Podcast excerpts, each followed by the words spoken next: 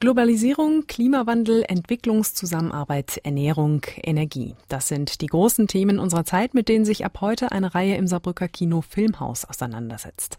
Gleich zum Auftakt steht ein Film über den Wandel der chinesischen Gesellschaft auf dem Programm. A Touch of Sin ist ein Spielfilm, der sich mit den Arbeitsbedingungen in China und aktuellen Entwicklungen in der chinesischen Gesellschaft beschäftigt und stark vom Stil Quentin Tarantinos beeinflusst ist.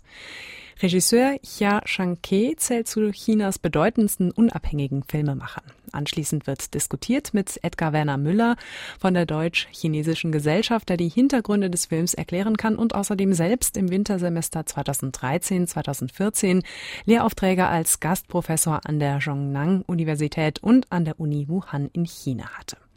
Mit ihm habe ich vor unserer Sendung gesprochen und ihn zunächst gefragt, inwiefern der Film denn ein realistisches Bild der chinesischen Gesellschaft zeichnet.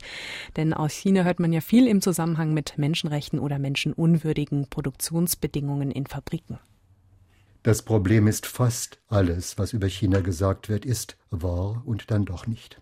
Ich war seit 1986 sehr, sehr oft in China gewesen und ähm, habe ein ganz, ganz anderes Land erlebt ein ganz anderes Land mit einer Freundlichkeit, mit einer Empfangskultur, mit einer, ja, das kommt natürlich schon von Deng Xiaoping her, äh, der ein Jahr nach dem Tod von Mao, nach die Isolationspolitik beendet hat, uns ins Gegenteil aufgelöst hat, ins Gegenteil verkehrt, ähm, durch Förderung ausländischer Experten. Das ist mir dann 2013 auch selber zugute gekommen. Mit solchen Ehren, empfangen und geführt mit einem Tourismusprogramm. Das gibt es nirgendwo in der Welt. Weil Sie sagen, ein anderes Bild oder ein anderes ja. China haben ja. Sie dort kennengelernt ja. als das, was uns vermittelt wird in den so Medien? Ist es. So ist es. Ähm, das ist natürlich auch ein bisschen wie bei Bertolt Brecht. Man sieht nur die im Licht, die im Dunkeln sieht man nicht. Welche Botschaft vermittelt denn der Film oder worum geht es denn den Filmemachern auch hauptsächlich? Gezeigt wird ein innerer Aufruhr, hervorgerufen durch eine Spannung, die besteht seit Deng Xiaoping die Parole ausgegeben hat. Ähnlich wie Napoleon III. Enrichissez-vous. Sozialismus heißt jetzt zuerst einmal Geld verdienen, um es dann erst verteilen zu können. Und wie das Geld verdient wird, das äh, lernen wir vom Kapitalismus. Und die Kontrollen werden gelockert wie noch nicht einmal im Chicago-Modell der westlichen Ökonomie. Wer Geld verdient, muss die Freiheit dafür haben. Und das bedeutet natürlich auch kein Arbeitsschutz, keine Gewerkschaften im westlichen Sinne. Die Mitsprache, die ähm, kommt eben aus der Partei, aus den Dunways. Das erinnert noch sehr, sehr stark an Maoismus, hat aber gegen die Macht des Unternehmertums, sage ich mal, nichts auszurichten. Es sei denn, es besteht Gefahr, dass der Konsens zusammenbricht. Und um den Konsens zu erhalten, werden drakonische Strafen verhängt gegen Umweltsünder zurzeit.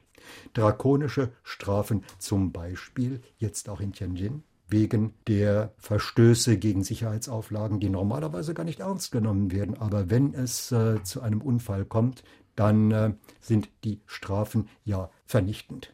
Weil Sie gerade von Repressionen sprechen, ein autoritäres Regime haben wir dort in China, dann auf der anderen Seite Widerspruch von Wachstum und wirtschaftlicher Öffnung.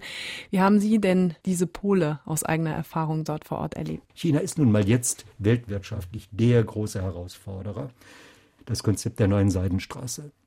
Mhm. Das ist nur vergleichbar mit dem äh, Great Chessboard von Spik Brzezinski aus den 1990er Jahren. Sie wissen ja von der chinesischen Neokolonialpolitik ohne Kolonialismus, da wird in Afrika, da wird in Südamerika aufgekauft. Eine Aufbaupolitik, die manchmal wenig Rücksicht auf die Aufbauenden nimmt und auch wenig Rücksicht auf die Bauplätze. Auf eine Art und Weise, wie es bei uns in der Zeit der Frühindustrialisierung geschehen ist, wo man zuerst einmal Kapital akkumulieren wollte. Und die Chinesen dort sind ähm, eine so unauffällige Minderheit, heißt es in den USA, wie bei uns auch. Auf diese Art und Weise ist dieses Konzept der neuen Seidenstraße gemeint, Widersprüche in Asien, in Mittelasien, ja bis hin nach Duisburg aufzulösen, den monopolaren Anspruch auf Weltherrschaft der USA auszugleichen durch einen anderen Pol. Wir sehen das eher mit Gut und Böse im Sinne von Ronald Reagan. China sieht das eher im Sinne von Yin und Yang, Ausgleich von Gegensätzen.